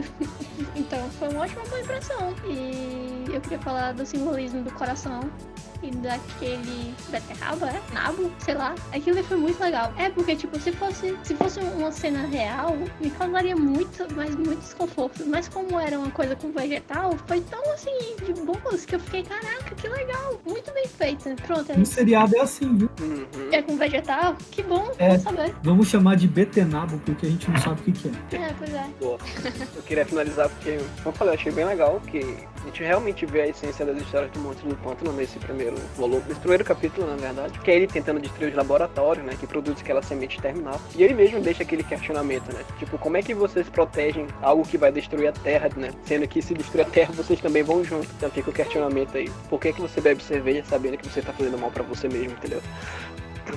Dorime. Então, mas é algo muito louco, realmente. É, eu queria também complementar com plot twist. Que eu, tipo assim, isso realmente me pegou de surpresa, né? Por isso que se chama plot twist, mas eu não esperava de forma nenhuma. Que é que tem pessoas que tentam estudar um monstro do pântano e tal. E a amiga dele trai ele. E quando ela trai, e quando ele acorda, na verdade, ele pensa que né, mataram ela, ela tentou defender ele e tudo mais, pra não levarem ele. E ela acaba sendo enterrada viva, porque na verdade ela só tava em um coma que parecia muito uma morte. E ele enterra ela, bem feito pra ela que morreu por ter traído ele. E, e ela fica lá no caixão, entendeu? Mas ele ainda tem a lembrança dela como amiga. E eu achei isso bem revoltante de certa forma, porque o coitadinho foi traído e tudo mais, mas pelo menos ela vai morrer sozinha dentro do caixão. E é basicamente assim que termina a história. É um título que eu pretendo pegar a segunda, as próximas edições, porque eu acho que esse plot vai reverberar nas outras, assim. Talvez ela volte. E respeitou bem a essência, né? Que é brincar com filosofia e terror. Sim, esse, esse negócio do pessoal querendo estudar ele e tudo mais é uma coisa realmente que tá muito presente. Até na série abordou isso, entendeu? O Alumu também aborda isso. Então é uma coisa bem legal. Vamos lá, aproveitando que a gente citou na hora que a gente tava falando do Aquaman a Guia Simone, vamos pro título da Guia Simone, então. Que é o Flash. Só pra deixar claro, o Eduardo é muito suspeito pra falar que Flash é bom. E o cara é fãzaço, mas é porque realmente é muito bom. Só vai, Eduardo. Realmente. Na verdade, é uma surpresa não ter sido o primeiro a ser sido falado, mas tudo bem. Como eu disse, os, os roteiros do, do Flash são pela Guia Simone, a arte vai estar a cargo do Clayton Henry, se eu não me engano, é um ilustrador jamaicano, ele fez o Raio Negro ano passado para DC, não sei se todo mundo lembra. Legal. A, prime- a primeira edição é uma edição bem de início de carreira do, do Barry. No início da carreira dele, ele tinha acabado de conhecer a Iris. Ele tem a oportunidade de ir para o cruzeiro por causa que um dos superiores dele estão se aposentando. E esse navio acaba sendo atacado pelo, Tubarão Rei. Tem plot twist, né? Aí ele resolve de uma maneira criativa no plot twist, não necessariamente com violência. Ela toma um, um dado. É uma história bem ok, só que eu acho que o foco dessa, desse título do selo digital do Flash fica a partir da segunda edição. Que é uma edição que ela, pelo que eu tava vendo, ela reverbera pelas outras edições. Que é o Flash parece que ele causou problemas, ou pelo menos armaram ele ca- causar esses problemas né, por parte do Flash Reverso. Que no, no século 25, o irmão de uma agente morre e ela volta no tempo para poder assassinar ele. E aí ele toma ciência disso, envolve viagem no tempo, e aí já começa a trabalhar esse negócio do legado Flash. Tudo normal por aqui. Então, é, é uma edição bem criativa, porque a, a Simone ela não tem medo de brincar em criar tecnologias e maneiras do Flash resolver isso. A grande sacada é que a Guia ela, ela trabalha a empatia dos personagens que ela tá colocando como inimigos. Né? Eles não necessariamente são pessoas más. Eles têm motivações que foram colocadas contra o protagonista. Em geral, é isso. Vou falar do Flash. Vou deixar vocês falarem um pouco. Né? Tá, eu queria falar da valorização do Maiolo. Só isso, eu gosto muito dele. Ele é muito fofinho, ele mim ele sempre acerta. Eu acho muito agradável ver as combinações de cores que ele usa. Tá bem bonita mesmo. Eu não tinha nem me tocado que era ele. Meu Deus. Algumas eu recordo por causa daquele post de apreciação, né? Que teve, rolou e tudo mais. Então, eu consigo recordar de alguns realmente. Ah, Deveria voltar isso. Não, quando você lê um HQ que você gosta, você vai lá ler, cara. Não precisa de apreciação pra isso. Aprecie os que você já certeza. Tipo a, a Tamira Bolivan. Eu não precisei de um post de apreciação. Ela é. Conheci ela na HQ. Ela é perfeita, cara. Ela é perfeita, meu Uhum. uma das melhores. É porque Merece todos os prêmios do sei. mundo. isso aí vem pra ti, a gente reforça. Olha, eu ia até fazer ela porque na. Na da Batgirl e dessa. Não, Batwoman e Supergirl. Uhum. É, ela fez as cores da capa da Joel Jones e eu fiquei, nossa, parece a Joel Jones, mas eu acho que não é ela. Só que, Sim, sim, que a não foi? foi porque é a Jordi Bellaware que faz a- as cores da Joel. Então você vê como o colorista influencia, né? Sim. Às vezes a pessoa. Né? É, eu acho isso incrível. Sim, Incrível. É É um, é um, é um baita trabalho, né? Porque o colorista, quando ele vai pegar um, um autor, geralmente ele pega, dá uma olhada nos trabalhos antigos desse autor, para ver como que ele vai ter que aplicar o trabalho dele. Ele se adapta. Legal. Verdade. Já fica reforçando a ideia de que a Jéssica até citou já, mas que realmente o colorista ele importa e ele dá um toque diferente, né? Ele dá um tom modificado, ele deixa o toque dele na HQ de forma geral, que muitas vezes ele passa despercebido pelos leitores, mas que merece cada vez mais o- o- a nossa atenção, digamos assim. Eu mesmo vou passar mais a ver, né, quem são os responsáveis. Enfim, Conheça a Tamira Bolivan, por favor, obrigada. O colorista e o artista têm a habilidade de ou melhorar muito um desenho bosta ou ferrar muito um bom. né? exatamente. É, é isso, é flash. Ou piorar, né? Exatamente. É, é, E caiu o respeito. Fica aí. Eu queria falar sobre essa do Flash, que eu achei muita maldade do menino Barry, porque ele conta uma historinha que o pai dele zoa com ele, né? Que é algo envolvendo o tubarão, e ele pergunta, pai, o tubarão vai me pegar. Aí o pai dele zoa, né? Falando que vai pegar ele e tudo mais. E nisso tudo ele já tá, o Eduardo fez a contextualização da história, ele já tá no embate com o Tubarão Rei. E ele, ele diz, sai da própria boca do Barry, que ele deu dois mil socos no Tubarão Rei. E depois de ele lembrar da história do pai dele, ele dá mais mil só pra confirmar se realmente ele vai ser nocauteado, coitadinho. Então assim, cara, imagina, leva 3 mil Isso socos. é muito Gail Simone, né? Isso, imagina, leva 3 mil socos, tadinho, velho. Enfim, que maldade, velho. Aquele meme do Carlos Alberto, entendeu? Que maldade que você fez comigo, cara. Imaginei o Carlos Alberto meio tubarão, sei lá. Enfim. E também o plot twist, cara, que isso foi com certeza um tapa na nossa cara. Que é a mesma coisa que o filme da Aquaman fez. Sim, era, um, era o ponto que eu ia falar. Acho que é É. a constante de alguns desses títulos é essa consciência Isso. ecológica. Uhum. Seria isso. É, Fica os basicamente. Basicamente o Cruzeiro tá levando a poluição pra casa do Tubarão Rei. Então ele vai lá tentar resolver isso. E o mais louco é que ele fala que o pessoal, né, os responsáveis, acham mais viável pagar a multa pela sujeira no mar do que evitar fazer, entendeu? Isso é muito real, cara, porque Pra várias coisas. né? Tá cheio de. exatamente pra várias coisas, entendeu? A pessoa prefere pagar, sei lá, tipo, a gente pode citar vários exemplos, porque isso é algo que tá no nosso cotidiano. E isso não deixa. Caralho, velho. Essa HQ foi é realmente a que me deixou mais reflexiva E com certeza é uma das que eu vou realmente continuar. Achei bem legal esse plot twist aí. E deu pena do Tubarão Rei mais uma vez, por levar 3 mil socos do Flash, coitado. Bichinho. Não tem fator de regeneração pro dente. né? Tadinho. Então vamos pro Aves de Rapina, né? com a Guia Simone e a e o Inaki Miranda. Cara, não- quando eu vi esse nome, eu fiquei na dúvida se era homem ou mulher. Eu tive que pesquisar. Eu vi que é um homem.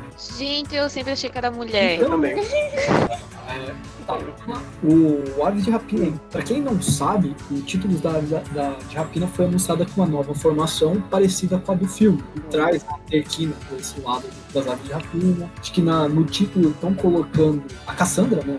A, a, a órfã. E essa, esse título digital do Aves de Rapina, ele, ele vem com, a, com o intuito de apresentar já para essa formação. Ele é como se servisse de um one shot. Você não vai ter a Cassandra. Vai ter só a Arlequina, a Caçadora, a Canário e só, né? Uhum. Tem uma participação da, da Era Venenosa, mas a gente comenta isso na hora que chegar na hora. Na hora de chegar na hora. Eu acho que foi melhor do que o.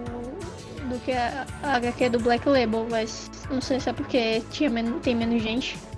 Eu só queria comentar do. né, que eu achei bem legal a forma que a escre- é, descreve, né? Que é Canário Negro, desconfia da Arlequina, porque, tipo assim, os filmes, eles, né, basicamente inspiram. A gente vê que inspiraram claramente aqui a HQ. Não que seja ruim, a gente comentou do Aquaman também, que pegou lá do James Wan, né? Alguma coisinha. Acho legal, acho bacana. Quando bem feito. E eu, aqui eu até que achei que foi, de certa forma, legal. Eu confesso que eu pensei que ia aparecer Sereia de Gotham em algum momento, mas não apareceu, porém também né, que ficou ruim a história.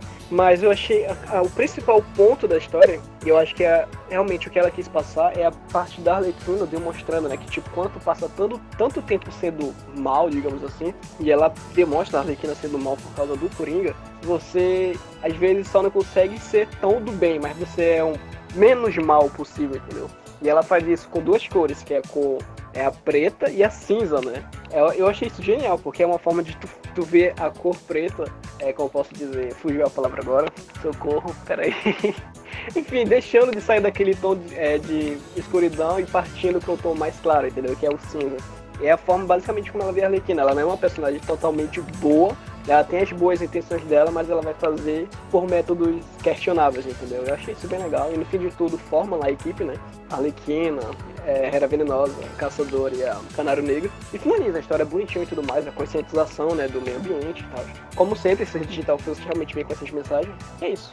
Eu acho que juntar as duas equipes assim, mostrando a desconfiança que tem, né, por ser Arlequina, o fato de ser Arlequina. Eles deixam claro que a Arlequina não faz parte do grupo, né, a caçadora, especificamente. Só que aqui tem aquele nerd chato, né, ah, a Arlequina não faz parte da Arlequina, que nem como foi no filme que deu toda essa polêmica. Mas eles, ela, a Gayle Simone deixou claro isso desde o começo e soube trabalhar bem isso, na minha opinião. Isso que tu falou do. que tu tava esperando a série de Gotham aparecer, comigo foi o contrário, porque eu li o título, né? É, da Justiça. Aí eu pensei assim, ah, legal, fez uma referência à série de Gotham, porque a Arlequina tá na equipe. Eu achei que era só por isso, mas foi uma grata surpresa aí de aparecer. Tipo, eu não, não tava esperando não. Eu, eu, eu pensei que em algum momento a mulher gato fosse aparecer ali também, mas de boa, tranquilo. O pessoal falou tanto de, de Sereia de Gotham, realmente Sereia de Gotham bate uma saudade, porque, né? Porque tem muita ave de rapina e pouco Sereia de Gotham. E já Mas fica a recomendação. Perdão, pode terminar, sabe? Pode vai. Eu só ia recomendar a fase do Paul Dini pela Sereia de Gotham, porque é realmente bem legal. É do Pudim, é? Eu não lembro. É. Que é aquela série, né? De 20 e poucas edições. É dele, eu acho que é Uhum. dele. Ah, Paul Dini, né, cara? Cara é. Enfim, é muito bom aquele traço, meu Deus. Mas é bom, certo? O que fica na. O que fica na. no- O resultado final é bom, mas. É, pouca gente lembra de como a relação da Harley e da Eve é muito zoada naquela HQ. E todo mundo fala daquela HQ como se fosse uma coisa legal, mas eu tava assistindo o último episódio de Harley Quinn ontem. Cara, tipo, foi um progresso muito grande desse- dos anos passados, do que eles faziam Sim. passado para agora, pra, pro que a Harley era, né, em Sereia de Gotham, porque a Harley é agora, entendeu? Ela cresceu muito de maturidade, ela continua maluca, mas maturidade é incrível. Tipo, ela era horrível Sim. em de Gotham. Ela, ela traiu todo mundo naquele troço, velho. Não, eu tinha raiva daquela mulher e agora eu tô tão orgulhoso que ela cresceu. Cara, eu acho legal porque se for pra, pra pensar, pega uma história assim, Elseworld, tipo Batman amaldiçoado, né? Como saiu aqui, do Black Label. a Arlequina lá queria se matar porque o Coringa tava morto, entendeu? Então, isso pode ser só como uma confusão pros leitores, né? Vendo a Arlequina ali querendo se matar por causa que o Coringa tá morto. Aí agora viu uma história que ela tem independente dele, né? Vai bugar, né? Tipo, o que que tá acontecendo? Ela gosta ou não gosta do Coringa? Então, mas eu acho que se tiver alguém que possa realmente ajudar ela com esse negócio de cronologia, Elseworlds e tudo mais, a pessoa vai perceber que cada vez mais, na verdade, muito tempo, a Arlequina já não tá ligada ao Coringa, entendeu? E faz muito tempo mesmo. Então acho que quanto mais É. trabalharem esse lado independente dela, esse lado dela realmente evoluindo, só a gente ganha. Porque ninguém pode aprovar um relacionamento abusivo, né? Por favor. É. E outra coisa que eu queria falar do, do que vocês falaram do Nerd Chato da Arlequina. Hum. De parte das aves de rapina ser heroína blá, blá. As pessoas têm que lembrar. Tem muitos heróis antes de virarem heróis eram vilões, né? Tem- A Feiticeira Escarlate antes- e o Mercúrio, antes de entrar para os Vingadores, eles eram da idade dos mutantes. Gavião Arqueiro. Então, minha gente. Hello, o arqueiro, é, muitos heróis. exato. A Perdão, gente. vampira. Existe uma coisa chamada perdão. Eu só tô citando o Marvel aqui. Então, você tá vendo a coincidência, pessoal? É Marvel, sim. seus heróis são tudo bandido, tá, gente? Verdade. Vai se classificar. Crítica. Crítica social foda. Não, mas tem um da DC também, eu tô tentando. Não, não é não. Vai se lascar. É Marvel mesmo. Tentei. Tem a mulher gato, É, tem aí. mas ela não é heroína. É. Foi, né? Mais um. Ela teve a, teve a fase mais heróica, mas mesmo assim. como diriam as aves de rapina, ela tá naquela zona cinza.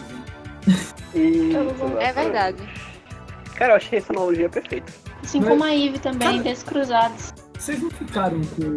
acharam estranho ela só ser uma história? Todas essas de outras histórias que foram anunciadas, assim, ela foi a única que só teve uma edição e parou aí. Pois é, também achei estranho.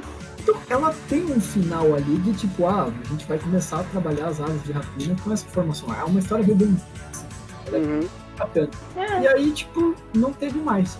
Simplesmente falaram assim, vai parar nessa edição, se quiser ler, vai ler o título normal das de rapina. Isso. Fica o questionamento aí. Isso é só pra fazer a gente sofrer mesmo. Mas se a gente já falou aqui de da Arlequina propriamente, vamos falar do próprio título dela, né? Isso faz a gente chegar na segunda leva, finalmente, do Digital First. né? Esse é o título, uma regalhofa, como não poderia ser diferente, né? Vamos Quando lá, eu cheguei. eu- tu tá falando do Faça-os Rir, né? O- É, o do Mark Russell pra Laura Braga. e a arte da Laura Braga é incrível, cara. Eu acho realmente muito satisfatório. É Eu só queria falar. Eu, só queria falar, porque, cara, tu abre a história da Arlequina, tu, é, tu já tá esperando uma coisa galhofa. Mas, pô, os caras se superam, entendeu? Tipo, tu abre a história da Arlequina e tu vai ver o título da história, tá lá, cabecinha, mano. Eu, como assim, mano? Aí tu vê um cara gigante com a cabeça pequena. Eu falei, ah não, mano, para. Isso, isso é genial. Isso realmente é genial. Enfim, continue, Eduardo. Cara, ela tem um. A primeira edição, né? Ela tem um plot bem criativo, cara. Eu nunca pensei, eu nunca pensei que fosse ver a Arlequina como segurança de museu, eu confesso isso. Me surpreendeu nesse ponto. Cara, eu- eu acho que foi a estratégia mais inteligente do Cara de Barro. Pra quem não sabe, o Cara de Barro é o vilão dessa primeira edição, né? Que ele se passa de estátua do pensador pra poder invadir um museu e roubar a arte. Perfeito, É perfeito. genial. E só ele podia fazer isso. É, é genial que mostra também que a Arlequina não é burra, que ela percebe, né? Que de vez em quando a estátua tá trocando de braço, né? Pra poder Sim. colocar de. É a famosa estátua com a mão no queixo, sabe? Uma mão, cotovelo no braço, mão no queixo. É perfeito. Você toca aqui, troca os braços, né? Tipo, ela, pera aí, tem alguma coisa assim. Aí já sai largando a marretada lá. Tinha um, um taco de beisebol, se eu não me engano. Aí, coitadinho, né? Sente lá. É, é bem. É o título assim muito galhofa pra ele divertir, entendeu? Ele chega a divertir. Não é algo que eu falo, meu Deus, que história maravilhosa. Mas é algo que eu achei bem legal. Tem até referência pro, pro fã brasileiro que o, o monstro do o cara de barro ele fica aparecendo no final aquele monstro do Yu-Gi-Oh! lá, o, o pote da ganância, tá ligado? Ah, verdade. A minha base de conhecimento da Harley é, é a série, né? Então, eu- tudo que eu, eu via comparava com a série. aí. Eu não sei se é, essa HQ é só mais uma HQ normal dela ou ela pegou alguns elementos da série. Eu não, não sei. É. Mas as duas são parecidas, então eu gostei disso, porque eu gosto da série. Então faz sentido gostar. É que eu achei bem legal, porque pegaram o cara de barro, né? Que tá. É bem recorrente na série. Sim. Então, tem essa ligação com os personagens e tal. Eles ligam, né? A mídia, uma, uma mídia com a outra. Eu só queria, tipo assim. É porque.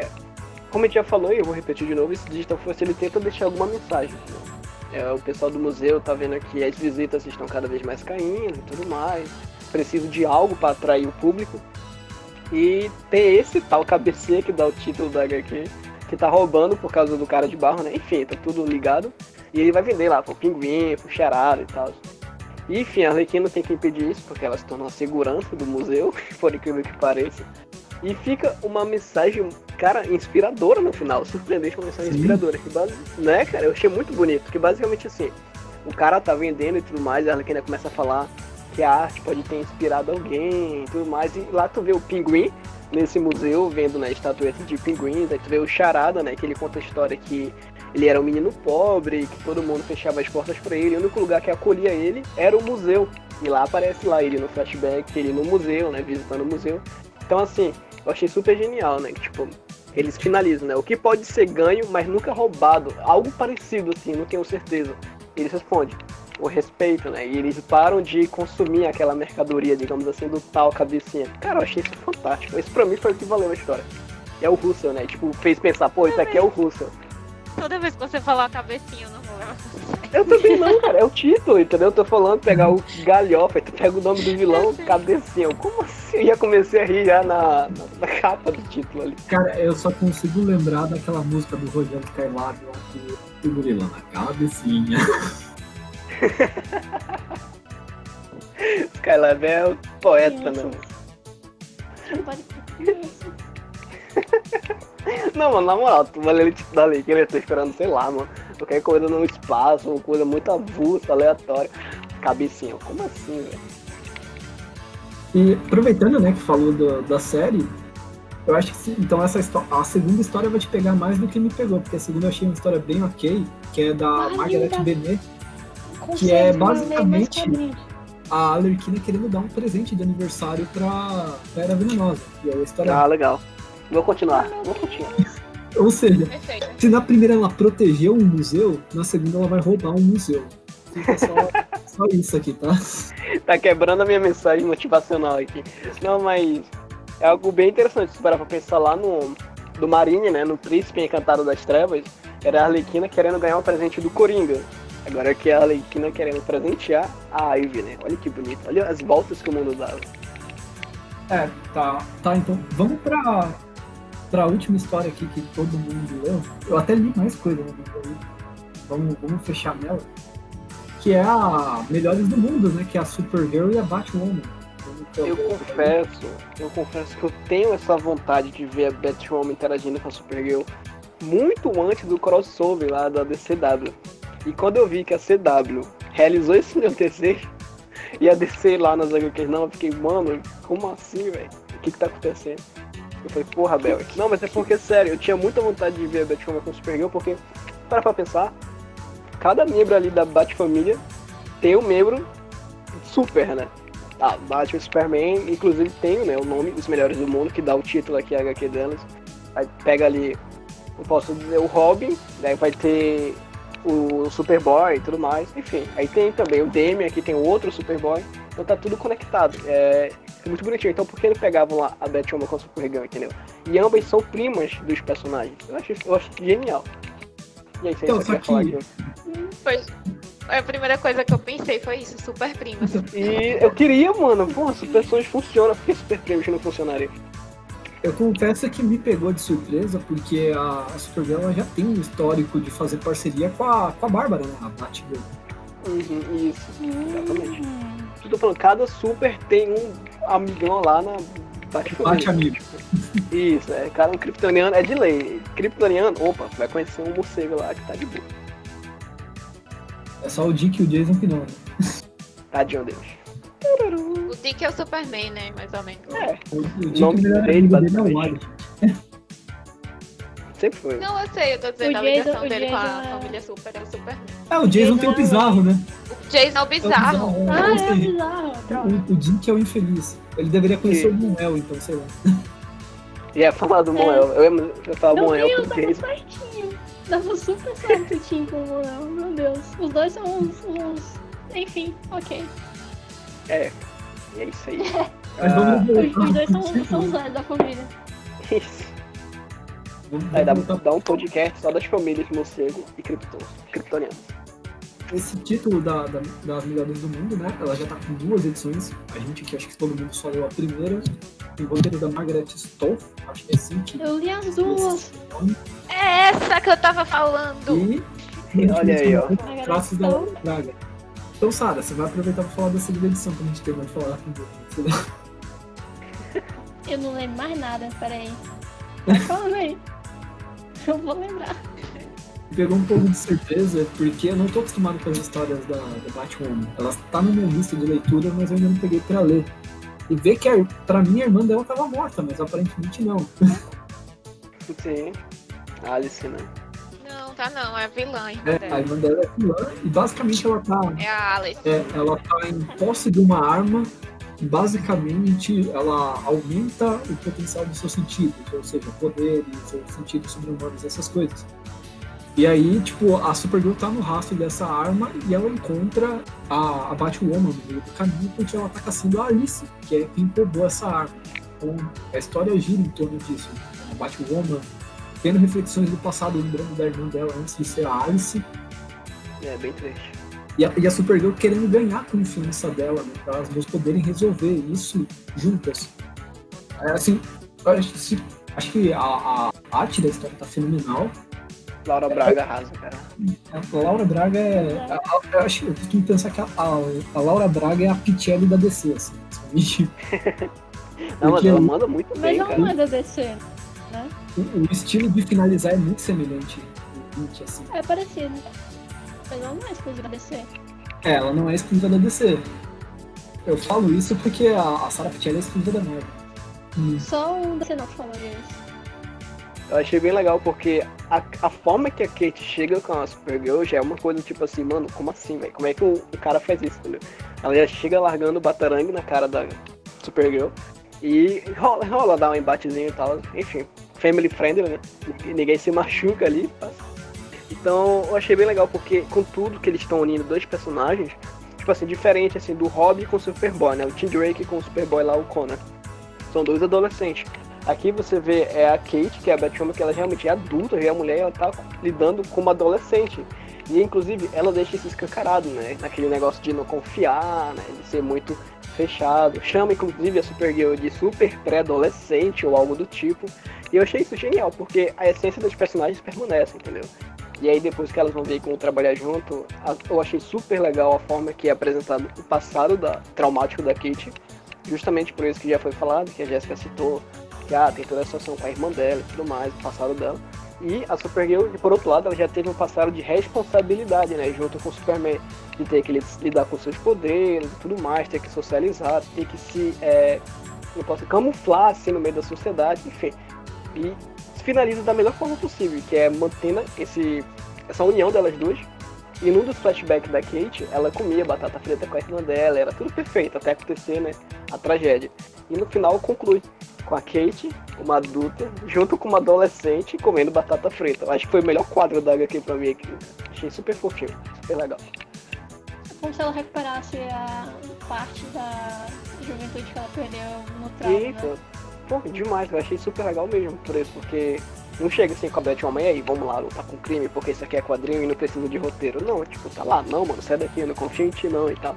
Aí vão se estabelecendo os laços e tudo mais, e finaliza com as duas, lá, tudo de boinha, comendo batata frita, e finaliza com um gancho, né? E aí eu vou continuar, com certeza. Kate é demais. Quando. Não, eu vou falar da primeira edição, peraí. Quando o Edu falou que conheceu a Kate, não tinha muito embasamento da Kate, eu pensei logo que tu ia falar dessa parte que ela chegou batendo na, na cara. Eu ia dizer, não, é, isso é normal, não, isso é normal. Isso é muito normal da Kate. Não é a primeira vez que ela chega batendo nas pessoas pra perguntar depois. Isso é tipo o reverso chegando pra cumprimentar o Bev, sabe? É na lata. Toma. Não tá nem Eu vou ali deixar uma criança órfã e depois a gente conversa. Exatamente. Eu achei genial, mano. O batarangamento da fuça, mano. Coitado. Coitado. Aí o Railson Nada, fala. ela aguenta. É, pois é. Isso me lembra uma história do Superman. Rapidinho, sabe? Que o Superman fala, né? É. Ah, é, esses tiros é como levar, como posso dizer, é. Sei lá, matar cara de uma bola de beisebol a tantos quilômetros. Eu não vou morrer. Mas isso aqui incomoda, entendeu? Não é legal levar uma tacada de bola de beisebol, tipo, na cara, entendeu? É, um bom comparativo. Ajuda.